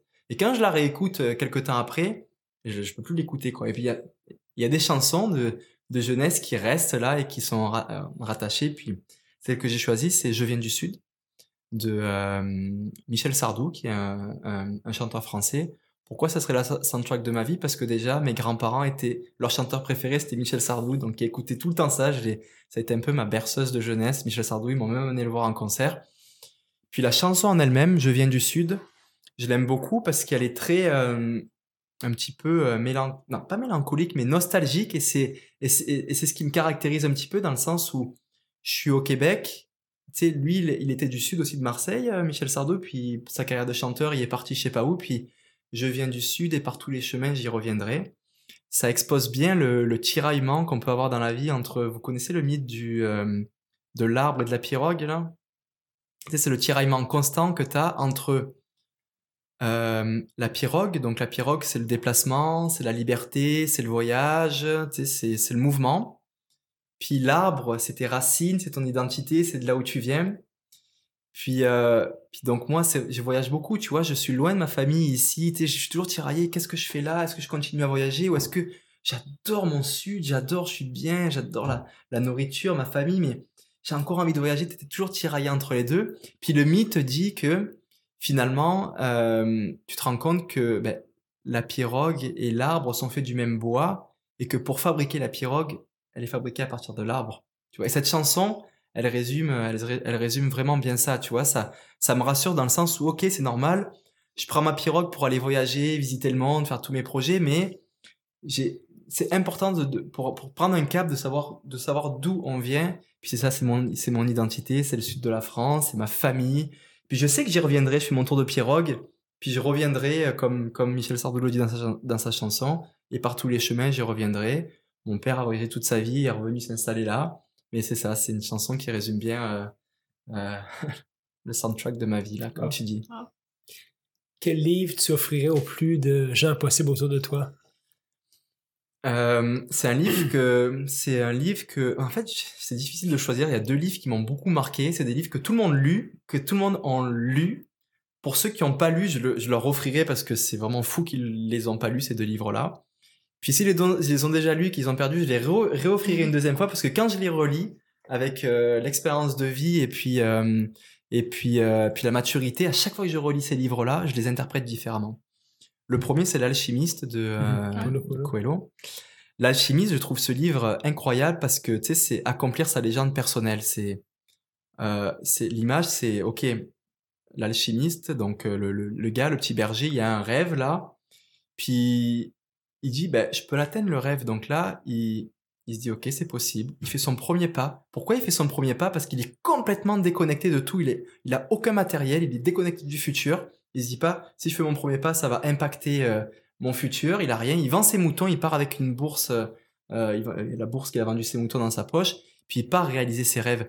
Et puis, au fil du temps, il se fait voler son argent. Finalement, son rêve se réoriente. Et puis, il y a des phrases qui sont fortes dans ce livre. C'est, c'est, il, dit, à partir du moment où je me suis rendu compte qu'on peut réaliser, ses rêves, que la vie devient intéressante c'est ça j'ai découvert ça dernièrement par par par la course et les, les objectifs que je, que je me fixe, c'est vraiment euh, c'est c'est une école de, de la vie pour tout le monde ce livre là, tu sais c'est comment ça comment il dit aussi, il dit euh, euh, quand on veut vraiment quelque chose, tout l'univers conspire à la réussite, de, à, obtenir ce, que l'on veut.